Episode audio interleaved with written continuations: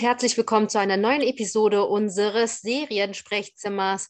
Wir sprechen heute über eine neue Amazon Prime-Serie, die unfassbar bezaubernd ist und die da heißt Paper Girls. Hallo in Leipzig Ricarda und hallo in Berlin Beate.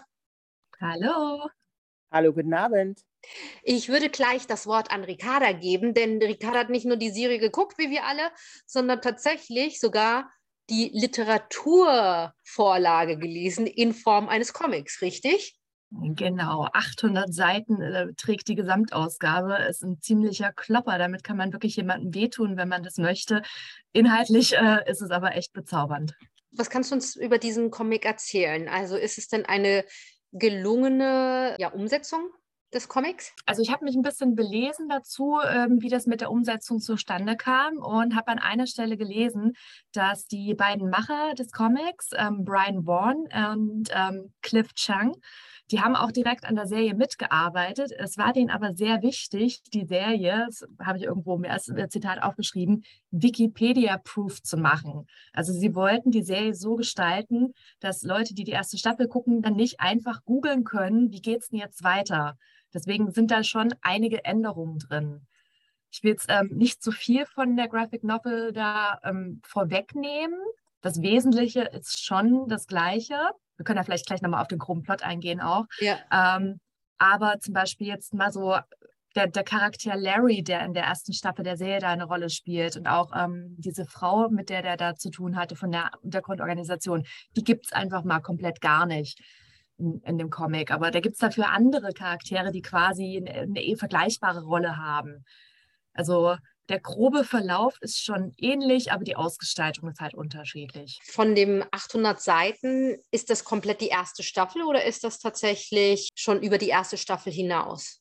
Also diese 800 Seiten, äh, die ich da jetzt gelesen habe, das ist auch wirklich die komplette Gesamtausgabe, die irgendwie vorher in Deutschland, glaube ich, schon mal in Einzelbänden erschienen ist und ganz ursprünglich auch mal in so ganz kleinen Comicheften, wo du immer nur so 30, 50 Seiten hast, äh, in den USA erschienen ist. Das ist jetzt wirklich die komplette Geschichte.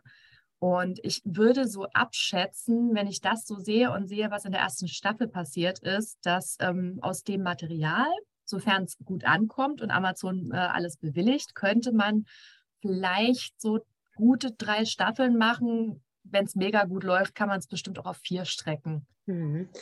Beate, magst du uns mal kurz zusammenfassen? Ich weiß, kurz zusammenfassen kann man gar nicht, ne? aber magst du uns mal in etwa erzählen, worum es denn in Paper Girls geht? Also es sind äh, vier junge Mädchen, das Ganze spielt äh, im Jahre 19, also es beginnt im Jahre 1988. Diese vier Mädchen treffen sich das erste Mal, weil sie alle ganz früh morgens mit ihren Fahrrädern Zeitungen ausfahren. Deswegen Paper Girls. Der Name ist Programm. Und sie, sie werden, ohne dass sie es am Anfang merken, in einen Konflikt mit hineingezogen zwischen zwei unterschiedlichen Fraktionen von Zeitreisenden. Es dauert ein bisschen, bis sie das kapieren, was da eigentlich um sie herum passiert, was sie auch gar nicht richtig nachvollziehen können. Sie begeben sich dann irgendwie so, ohne dass sie es geplant haben, auf eine Reise durch die Zeit, um die Welt zu retten. Sie reisen dabei zwischen Zeitperioden hin und her. Und das Interessante ist, dass sie dann in diesen Zeitreisen auf sich selbst treffen in, auf andere Versionen von sich selbst in der Zukunft, also die erwachsen sind zum Beispiel. Und das hat natürlich eine Menge Konfliktpotenzial, weil teilweise das, was sie sich erhofft haben von dem, wie sie werden, ist etwas anderes als das, was sie geworden sind zum Beispiel also Beate hat die Serie tatsächlich als erste gesehen von uns und hat gesagt, schaut rein, schaut rein, die ist ganz toll. Und äh, ich hatte drei Folgen gesehen und hatte noch ein paar Fragezeichen. Ich auch, keine Sorge. und war noch nicht so, also was ich aber sagen kann, ist, äh, selbst nach drei äh, Folgen, wo ich noch Fragezeichen hatte, habe, hatte ich richtig Lust weiter zu gucken. Und vielleicht wollt ihr einfach mal auch ein bisschen erzählen, was euch denn tatsächlich an dieser Serie gefallen hat, dass man sagt, selbst wenn man nicht alles versteht, ist es völlig äh, cool weiterzugucken, weil sie ganz viele Besonderheiten hat. Ich fange vielleicht einfach mal an. Ähm, also ich finde vom ersten Look und Feel her hat das natürlich schon was nostalgisch 80er Jahre mäßiges und man denkt, man springt hier gerade auf diesen Zug mit Stranger Things auf. Es wird auch sehr viel damit verglichen äh, in den Medien. Aber das driftet halt allein schon durch die Zeitreisen total davon ab, weil man ist ja nicht mehr wirklich lange in den 80ern, sondern äh, konzentriert sich dann auf die ganzen äh, anderen Zeitepochen. Und was Beate schon auch erzählt hat, ähm, gerade dieses, dass sie dann auf ihre erwachsenen Ichs treffen, das zeigt halt so, dass es ähm, auch um die Vorstellung von jungen Mädchen geht, wie die denken, wie sie mal werden, wie ihr Leben mal werden könnte und was sie so für schöne Vorstellungen davon haben und dann mit der Realität konfrontiert werden. Und also, was ich halt auch spannend daran finde, ist, es ist halt eine Zeitreisengeschichte, aber es geht jetzt nicht in erster Linie um die Zeitreise, so bis jetzt zumindest. Und die Mädchen haben nicht irgendwie eine Intention und wollen da irgendwas reißen innerhalb der Zeitreisen oder irgendwie in diesem Krieg mitmischen. Die, die haben jetzt nicht irgendwie das Gefühl, die müssten jetzt sich für eine Seite des Krieges entscheiden und da irgendwie was reißen und sich irgendwie hervortun, sondern die wollen einfach die ganze Zeit nur verdammt nochmal nach Hause.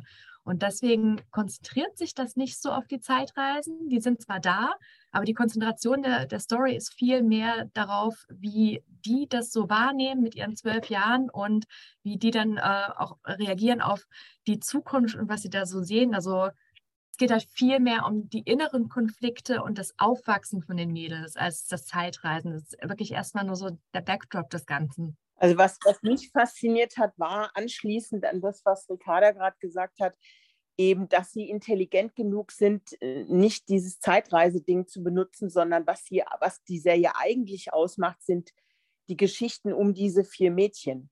Also dieses, äh, dieses kurz vorm Erwachsenwerden sein, plötzlich äh, konfrontiert zu sein mit, oh Gott, ich habe meine Periode das erste Mal. Das ist für mich eine der allerstärksten Szenen überhaupt in dieser ganzen Serie, diese Szene mit den Tampons. Ähm, und, und das ist so liebevoll und mit so viel, mit so viel Gespür und Feinfühligkeit gemacht. Also diese, diese Konflikte, die diese Mädchen haben mit sich selber, mit ihrer Situation, ähm, damit, dass sie sich nicht sicher sind über ihre Sexualität, zumindest eine, ähm, aber auch mit, mit familiären Problemen, die sie haben oder nicht haben. Und das spürst du halt die ganze Zeit, weil das sehr authentisch und sehr echt ist. Es wirkt überhaupt nicht aufgesetzt oder, oder irgendwie fake oder so, sondern es ist wirklich sehr real und, und wahnsinnig mit ganz, ganz viel Herz, finde ich, ist das, sind die Figuren geschrieben. Und ich finde es auch sehr beeindruckend, wie diese Mädchen spielen in so einem jungen Alter. Wollte ich gerade sagen, wie krass sind denn bitte diese Mädels? Das ist Wahnsinn. Und das hat halt wirklich sehr viel, es hat sehr viel Herz, es hat aber auch Hirn. Und, und dieses Zeitreiseding läuft, das läuft so parallel damit irgendwie nebenher, aber es ist halt eben nicht der Haupt, ähm, der Hauptaspekt. Und ich finde es extrem faul, einfach zu sagen, ja, vergleich's halt mit Stranger Things, sehe ich halt nicht. Das Einzige, weswegen das mit Stranger Things verglichen wird, ist, weil es halt auch in den 80ern spielt, weil du auch 80er Jahre Musik hast und weil es halt auch Kinder sind oder junge, jung, kurz vorm Erwachsene. Aber ich finde, dass das was völlig anderes ist, weil die Idee dahinter ist eine ganz andere.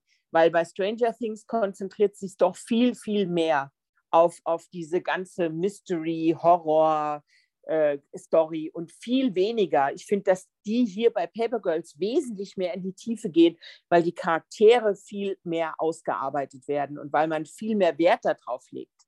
Und das macht die so besonders, finde ich. Also deswegen hat die die mich auch sofort berührt. Selbst wenn ich teilweise Sachen nicht verstehe. Ja, ich bin ja, was äh, Zeitreisen angeht, immer auch sehr schnell verwirrt und merke, dass bei mir die Logik einsetzt und das äh, macht mir es meistens kaputt, weil ich dann schon irgendwie äh, so auch bei Terminator, nicht vielleicht bei den ersten Terminator, aber so, ne, immer denke, ah, aber das geht doch nicht, wenn das und das passiert, dann wie soll das denn geschehen, ne?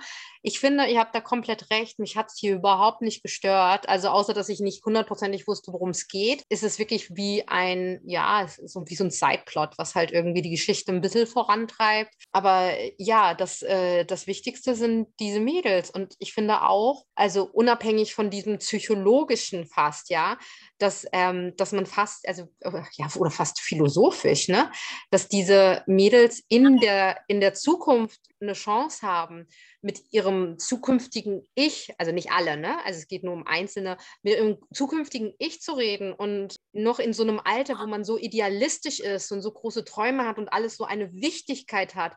Und dann irgendwie ist, ist das erwachsene Ich halt viel abgeklärter und vielleicht auch schon abgefuckter, abgewrackter ähm, hat Träume aufgegeben. Ne? Und äh, das ist schon fast wie so, äh, fast psychologisch, was da irgendwie, ja, psychologisch, philosophisch, also eigentlich auch recht cool. Aber am allerschönsten finde ich die Freundschaften, die da entstehen zwischen den Mädels. Ähm, das hat, naja, nicht sowas wie The Sisterhood of the Traveling Pants, aber so ein bisschen vom Feeling her schon. War, war auch ein schönes, dass es nur hauptsächlich um Mädchen geht. Ne? Und ähm, eigentlich die Jungs gar keine richtig große Rolle spielen, außer sie sind mal ein bisschen böse. So, äh, Dazu aber mal ein interessanter Side-Fact, den ich so vor allem im Nachgang betrachtet echt ein bisschen seltsam finde. Also wir haben hier halt wirklich vier zwölfjährige Mädchen als Hauptcharaktere. Und es wird sowas wie aufkeimende Sexualität und wie Beate schon gesagt hat, erste Menstruation thematisiert. Und geschrieben wurde das einfach mal von zwei 40-jährigen Männern. Da war keine Frau involviert.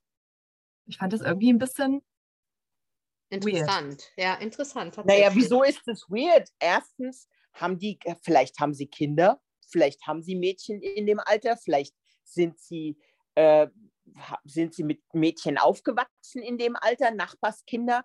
Warum soll man sich das nicht vorstellen können? Also finde ich jetzt überhaupt nicht befremdlich. Schon, auf jeden Fall. Also gerade wenn Sie Kinder haben, möglich. Das habe ich jetzt ähm, gar nicht äh, nachgeschaut nochmal, ob das vielleicht der Fall ist, aber trotzdem so dieses sich wirklich so reinversetzen in das, was geht in so einem Mädchen vor, wenn sie gerade ihre erste Periode hat. Also ich hatte dann so in meinem Kopf als äh, beim Lesen und auch bei der Serie so gedacht, das hat auch eine Frau geschrieben und dann war ich halt einfach so ein bisschen überrascht darüber, dass das einfach mal von nur zwei Männern stammt.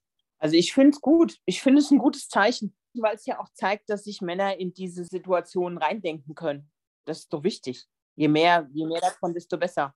Ich finde zumal äh, gerade dieses Thema ja in Serien und Filmen oftmals, also wie oft sehe ich, liebe ja Endzeitsachen, ne? aber wie oft habe ich mir dann irgendwie so, äh, äh, und dann gibt es vielleicht ein, auch eine Heldin, eine junge Heldin, ne?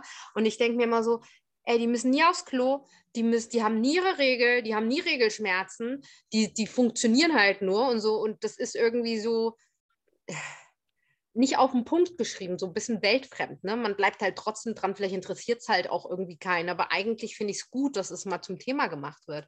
Und dass da mal einfach so, das nicht äh, so, als ob es irgendwie was wäre, was man verschämt äh, äh, wegeditieren muss, weil äh, es passt halt nicht in die, in, äh, in die Action-Story. Gefällt mir gut, gefällt mir gut, dass sie das gemacht haben, weil ich hoffe, dass es da junge Mädels gibt, die sich das anschauen und die dann auch irgendwie denken, ja, ist ja eigentlich ganz, was ganz Normales. Also ich bin zu alt, um zu wissen, was in jungen Mädels äh, vorgeht, aber ich hoffe, die, das ist die Hoffnung. Vielleicht denken sie auch mittlerweile, ist was ganz Normales, aber dadurch, wenn Sachen weggelassen werden, dann impliziert es immer, als ob es irgendwie ein Störfaktor ist, ne? als ob es irgendwie oder was Beschämendes ist. Und deswegen würde ich auch sagen, ich wusste nicht, dass das Männer geschrieben haben.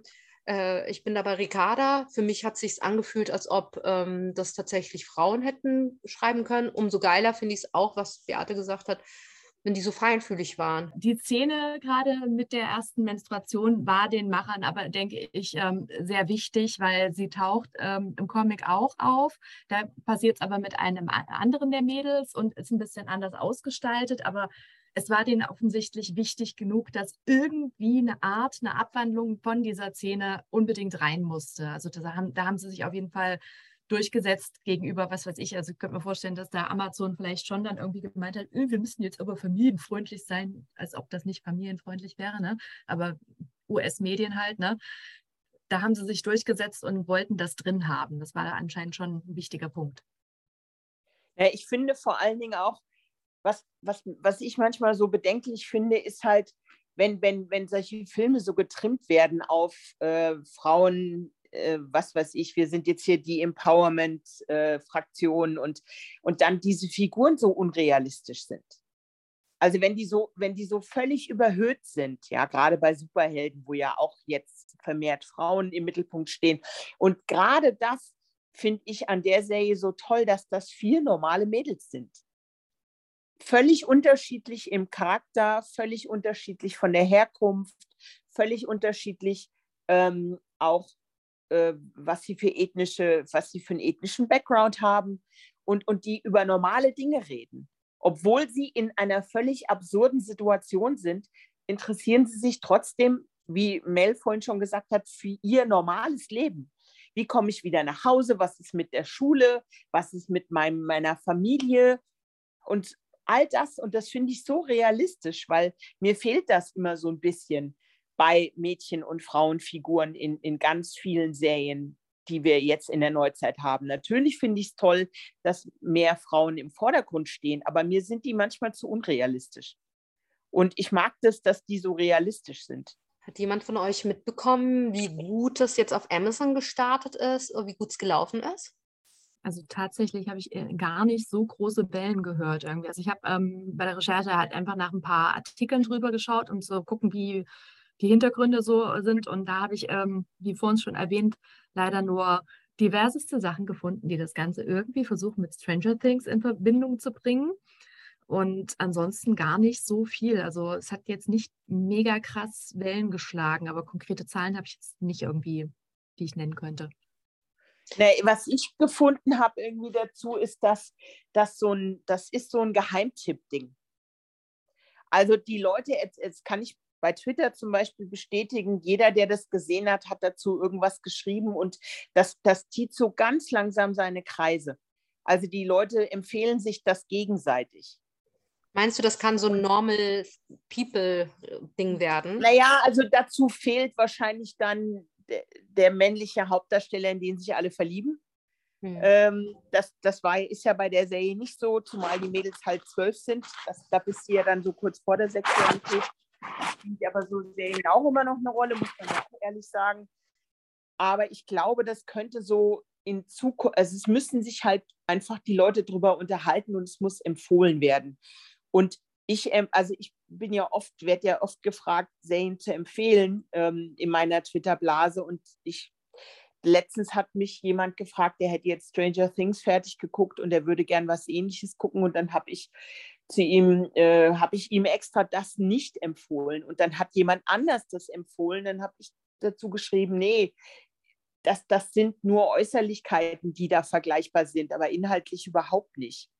Ähm, und dann lustigerweise hat dann die andere Person irgendwann zurückgeschrieben und hat gesagt, ich habe jetzt mal reingeguckt, das ist ja schon was ganz anderes und es geht in eine völlig andere Richtung. Aber mir hat es sogar besser gefallen als Stranger Things. Ich denke aber trotzdem, dass man diese Sache, wenn, wenn jemand von Stranger Things kommt und jetzt irgendwie was Neues sucht, dann kann man das schon empfehlen. Es ist zwar äh, eine komplett andere Richtung, wie wir schon festgestellt haben, aber trotzdem ist so die Essenz. Du, du magst auf, äh, du magst Young Adult Geschichten, du magst irgendwas, wo, wo ein bisschen abgedrehter Content auch drin ist und der sich dann aber in irgendeine Richtung weiterentwickelt. Da, die Basis ist erstmal so weit da, dass man nicht denke ich, dass schon Stranger Things Fans empfehlen kann, solange diese nicht nur Stranger Things Fans sind, weil es rein auf die 80er und Horror ausläuft. Ist auf jeden Fall trotzdem spannend, aber klar, nicht so gruselig wie Stranger Things, ne? Zu deinem Glück, ne? Zu meinem Glück, ja. Ja, also Stranger Things ist ja, ist ja echt fast eine Horrorserie zum Schluss. Also gerade jetzt die letzte Staffel. Ich habe noch ich, gar nicht reingeguckt, wenn ich ehrlich bin. Also mir, ich, mir gefällt es, mir, wie gesagt, mir gefielen von Stranger Things die ersten zwei Staffeln ja, aber danach hat es mir überhaupt nicht mehr gefallen. Jetzt bei der letzten ist es halt, sind einige Plotlines so absurd und die ergeben überhaupt keinen Sinn und sind völlig überflüssig. Nee, kann ich nichts mehr mit anfangen. Also Musikauswahl ist immer noch cool, klar, aber das ist, glaube ich, eh so. Wenn du in den 80ern groß geworden bist, dann freust du dich eh über jedes Stück 80er, was du irgendwo hörst. Also ich bin immer noch ganz tief dabei beim Stranger Things Hype und äh, habe die vierte Staffel geliebt. Aber ich gebe Beate durchaus recht, da sind gerade so einige Sideplots, die, die hätten wir nicht gebraucht und die sind auch teilweise nicht so ganz konsistent mit dem, was davor war. Das ist für mich so eine, eine Serie, die so künstlich verlängert wurde über ihren Zenit hinaus. Also es gibt ja Serien, die sind auserzählt nach drei Staffeln und ich finde, das war bei Stranger Things der Fall. Mhm. Und ich finde halt, dass man nichts künstlich verlängern muss und das ist so ein typisches Ding, so wir wollen irgendwie die Kuh melken, solange es irgendwie geht. Mhm. Und das finde ich nicht in Ordnung. Also ich persönlich. Aber auf Paper Girl sind wir ja gekommen, weil der Verlag uns angeschrieben hat, müssen wir ja sagen. Also es ist jetzt nicht so, als ob jetzt super die Werbetrommel dafür. Also ich hatte tatsächlich einmal von meinem Fire TV Stick, wenn du anmachst, ähm, werden ja erstmal so die aktuellen Highlights so ein bisschen als Trailer ausgespielt. Und bevor ich es wegklicken konnte, ohne zu wissen, was da kommt, kam da ein Trailer. Da hatte ich das schon mal gesehen, habe so ein bisschen gedacht, hm, vielleicht gucke ich da mal rein, sieht jetzt nicht ganz so scheiße aus, aber ich hatte es jetzt nicht so, der Trailer an sich hat mich nicht total umgehauen an der Stelle, muss ich sagen. Ja. Aber ich hatte zumindest schon mal auf dem Schirm und als dann die E-Mail vom Verlag kam, habe ich gedacht, warum eigentlich nicht? Und dann hat äh, Beate gesagt, ich finde es geil. und so kam der Stein ins Rollen. Wir haben gesagt, komm, dann ist das vielleicht, wenn uns das allen gefällt, ja auch ein Podcast wert, dass wir mal da über diese äh, Serie reden. Ähm, ich habe mir überlegt, Mädels, ich überfalle euch jetzt mal und fange vielleicht einfach mit der Beate an. Drei Sachen, warum du diese Serie empfiehlst. Weil es, obwohl eine, obwohl es eine Young Adult Serie ist, ist sie völlig entspannt. Und ihr wisst ja, ich bin der größte, eigentlich der größte Gegner von Young Adult, weil ich die meisten Sachen einfach so platt und hohl finde. Und genau das ist es eben nicht. Das kannst du als Erwachsener wirklich gut gucken und du kannst dich trotzdem in alles reinversetzen. Das wäre der eine Punkt. Der zweite Punkt, wenn du Sci-Fi-affin bist, gibt es dir auch ein bisschen was. Es hat auf jeden Fall einen Teilaspekt davon. Und das Dritte ist, wenn du was brauchst, was auch so ein bisschen was Positives fürs Herz ist, also in diesen ganzen wirren Zeiten, in denen wir leben, ist es eine, finde ich, durchweg positive Serie, wenn man die, sich mit diesen Mädels auseinandersetzt. Super. Ikada, deine drei Sachen. Man sollte meinen, ich hätte Zeit gehabt, mehr was zu überlegen. Ne?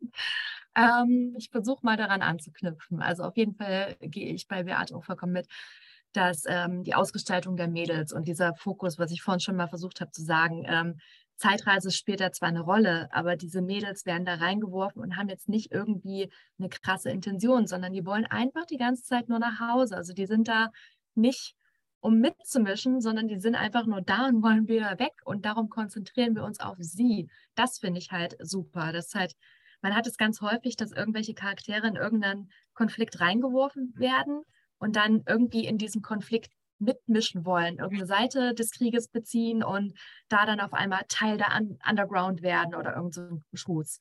Und den Mädels geht das einfach total am Pops vorbei. Also die wollen eigentlich nur nach Hause und da eigentlich äh, überhaupt nichts damit zu tun haben. Das finde ich halt sehr sympathisch. Punkt zwei, ähm, ähm, das Zeitreisenkonstrukt ähm, ist unfassbar kompliziert und wie du, Mel, vor uns auch schon gesagt hast, man kapiert am Anfang erstmal gar nichts. Aber, und das muss ich jetzt quasi wie ähm, ein Spoiler ohne ein Spoiler zu sein, kann ich zumindest so viel sagen, es wird Sinn ergeben. Also zumindest, wenn die Serie dem Comic folgt.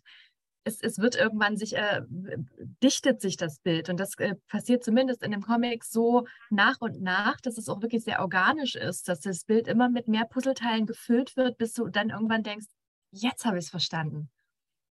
Ich hoffe, die Serie macht das ähnlich gut. Und äh, Nummer drei, ähm, ich als alter Dino-Fan musste einfach nur den zu meinem Glück tatsächlich in der Serie noch aufgetauchten Quetzalcoatlus nennen, der in den Comics sehr viel mehr auftaucht und wo ich schon bei den Comics irgendwie bei Seite 10 oder so total drauf abgegangen bin. Oh mein Gott, da ist ein Quetzalcoatlus im Comic. Ich mag Dinos. Ricarda, ich wäre so enttäuscht gewesen, wenn du nicht Dinos gesagt hättest. Dann hätte ich dich angesprochen und hätte gesagt, entschuldige mal ja. bitte, wo sind die Dinosaurier, die du da nicht erwähnst? Aber ich bin sehr froh, dass ja, du das gemacht Mu hast. musste kommen. Sehr schön. Ich würde sagen, äh, diese Schauspielerinnen, diese vier Schauspielerinnen, ähm, bravo, wirklich. Das sind, ich weiß, ich glaube, die sind ähnlich alt wie ihre Charaktere, wenn, dann sind sie vielleicht marginal älter ganz toll. Also kann ich mir vorstellen, dass man diese jungen Mädels auf jeden Fall mal äh, im Visier behalten sollte. Äh, ich mag, das habe ich ja vorhin schon erwähnt, ähm, auf jeden Fall dieses dieses Schwester, Sisterhood, Mädels halten zusammen, supporten sich, was nicht bedeutet äh, heile Welt, sondern mit ihren kleinen Problemen alles inklusive, aber trotzdem halten sie zusammen und supporten sich. Und ich mag tatsächlich auch den Vibe, so dieses 80s nostalgische, äh, was sich ein bisschen dann auch in den 90s durchzieht und äh, also in den Zeitreisen durchzieht. Ich mag den Vibe. Finde ich cool. Hat man was von. Mädels, Bewertung. Kommen wir doch mal schon gleich dazu. Beate, willst du als Erste? Puh, ähm, ich würde sagen 8 von 10. Ricarda. Gehe ich mit irgendwie. Also die Serie, dadurch, dass er halt am Anfang so ein bisschen länger braucht, um irgendwie, also man, man will gucken, aber man braucht ein bisschen, um warm zu werden. Dafür gibt es vielleicht einen minimalen Abzug. Deswegen 8 von 10 klingt irgendwie gut, weil es entwickelt sich halt echt dann sind wir uns alle einig, acht von zehn, ähm, sich genauso. Nicht, weil, also die, die Abzüge wirklich einfach nur, weil man nicht immer alles versteht und äh, ich mag Dinge verstehen. Aber ansonsten, ich glaube, äh, wer Bock hat auf eine Serie, die, wie Beate und Ricarda da schon gesagt haben, sehr, sehr, sehr liebevoll ist und äh, auch, auch, auch Liebe zum Detail hat zum Teil, ne? Und Dinosaurier und Zeitreisen. Und da kann ich auch echt nur noch mal dazu sagen, dass wer äh, sich eines Buches nicht scheut und noch weniger einer Graphic Novel, es gibt ja dann noch Snobs, die nur echte Bücher lesen und keine Graphic Novels, kann ich die echt nur wärmstens empfehlen. Super gut umgesetzt und äh, die hat halt wirklich diese Kunst drauf, was ich vorhin schon gesagt habe, dass es sich so sehr puzzelmäßig aufbaut und man so teilweise auch unterbewusst in irgendwelchen Szenen irgendwelche Sachen sieht und sich dann so fragt, was zur Hölle war das gerade? Und dann macht das irgendwie so 20 Seiten später auf einmal Sinn. Das macht der Comic, die Graphic Novel echt sehr gut. Wie lange hast du jetzt gebraucht für diese 800 Seiten? Äh, ich habe es halt immer abends irgendwie gelesen. Waren vielleicht dann so drei, vier Tage. Wir können ja mal mit dem Verlag reden. Vielleicht lässt sich ein Band, vielleicht ist nicht das komplett Gesamtband, aber vielleicht lässt sich irgendein Band für ein Gewinnspiel äh, organisieren. Können wir auf jeden Fall mal nachfragen. Mir ist übrigens noch eine Sache eingefallen, die wir ja. noch gar nicht erwähnt haben, die ich auch äh, für äh, erwähnenswert finde, der Humor. Ja. Der dabei immer wieder durchscheint. Und zwar ein, ein Humor, der so aus den Personen und ihr, ihrer Art zu leben irgendwie entsteht. Also wie diese Mädels mit Situationen umgehen und wie die zum Teil so, was willst du denn jetzt? Lass mich mal in Ruhe, ich mache hier mein Ding und so. Also das finde ich teilweise wirklich richtig witzig. Also ich hatte ein paar, ich weiß nicht, wie es im Comic ist, vom Gefühl her, aber mir hat auch der Humor gut gefallen, der immer so ein bisschen durchscheint. Ich hatte auch irgendwie eine Episode auch, auch mal Tränen in den Augen. Also jetzt andersrum, nicht nur Humor, sondern es ist auch ergreifend gewesen zum Teil, ne? Ja. Ähm, ja, gebe ich dir auf jeden Fall recht. Äh, wir haben natürlich nicht sehr äh, über diese einzelnen Mädels geredet. Das äh, könnte man ja überlegen, äh, kommt darauf an, wie gut dieser Podcast jetzt ankommt, wie die Charaktere an, in sich dargestellt werden und äh, diese Viel Vielschichtigkeit. Also ich, ich, zum Beispiel, ich bin totaler großer Fan von Mac, ja. Also die fand ich halt so bezaubernd in ihrer ganzen Geschichte.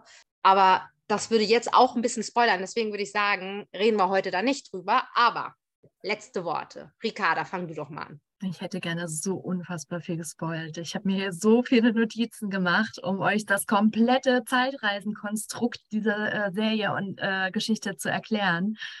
Lest die Graphic Novel, sie ist echt gut und schaut die Serie, sie macht das auch sehr gut umgesetzt und ich hoffe, dass wir die volle Geschichte als Serie bekommen werden bitte noch, bitte drei Staffeln und dabei belassen. Beate. Ja, mein einziger Wunsch ist auch, dass es weitergeht und dass es, also, dass dann wirklich eben auch diese Zeitreisegeschichte komplett erklärt wird. Das ist das Einzige, was mir fehlt, dass ich mich nervt, dass, dass ich das noch nicht begriffen habe. Geht mir ähnlich. Äh, ansonsten bin ich echt so ein bisschen also für mich wird das eine, kann ich jetzt schon sagen, die kommen auf jeden Fall in die Top 5 meiner Lieblingsserien dieses Jahr. Und ich habe, glaube ich, inzwischen 70 Serien gesehen. Wow. Oder 80 sogar. Ich muss mal eine Liste nachgucken. Und die kommt auf jeden Fall in meine Top 5. Nicht schlecht. Also das ist, das ist ja schon mal fast ein Ritterschlag. Ja. Meine letzten Worte. Ihr lieben Danke fürs Zuhören. Schaut auf jeden Fall in Paper Girls rein und äh, wenn ihr die Kohle habt und das Interesse, äh, unbedingt mal so ein Sammelband mal bestellen. Lohnt sich. Sieht auf jeden Fall so wie was wir gesehen haben. Also Ricarda hat ja das das ganze Ding gehabt, aber so was wir sehen konnten, sieht es auf jeden Fall ziemlich geil aus. Ja, also auch ähm, in diesem relativ ähm, modernen Zeichenstil, der jetzt in den letzten Jahren immer mehr aufgekommen ist. Äh, ich glaube, das nennt sich Color Grading, wo nicht mehr unbedingt so komplett realistische Farben sind, die sich auch voneinander abheben, sondern eher so jede Seite so ein Farbschema hat und dann so eher zum Beispiel komplett in lila Tönen gehalten ist und zwar in Abstufungen, aber so alles, alle, alle Töne irgendwie so ein bisschen lila anmuten. Ne? Kommt halt sehr häufig vor. Auch die, hat man ja in der Serie gesehen, dass dann immer dieser lila Himmel aufploppte und so. Also sieht sehr optisch gut aus auch. Super. Mädels, dann ganz herzlichen Dank, dass ihr euch die Zeit genommen habt, über Paper Girls zu reden. Ähm, ihr Lieben, ihr könnt das auf Amazon Prime komplett Finde ich auch geil, dass man das jetzt nicht so episodenmäßig Woche für Woche, äh, das Konstrukt, was ich hasse, wie die Pest, sondern man kann es einfach bingen, wie es sich für einen ordentlichen Streaming-Service gehört. Und das wäre auch eine Katastrophe, weil sonst wird es ja, da hättest du überhaupt keine, also wenn das wirklich Woche für Woche gezeigt würde, dann wärst du sofort raus, ja. weil du die Geduld gar nicht aufbringen Richtig. würdest. Dazu dauert es zu lange, bis die Geschichte sich entwickelt. Insofern war das schon wichtig, dass das alles in einem Rutsch verfügbar ist. So ist das. Dann herzlichen Dank und bis zum nächsten Mal hier im Seriensprechzimmer. Bis dahin. Tschüss. Tschüss. Tschüss.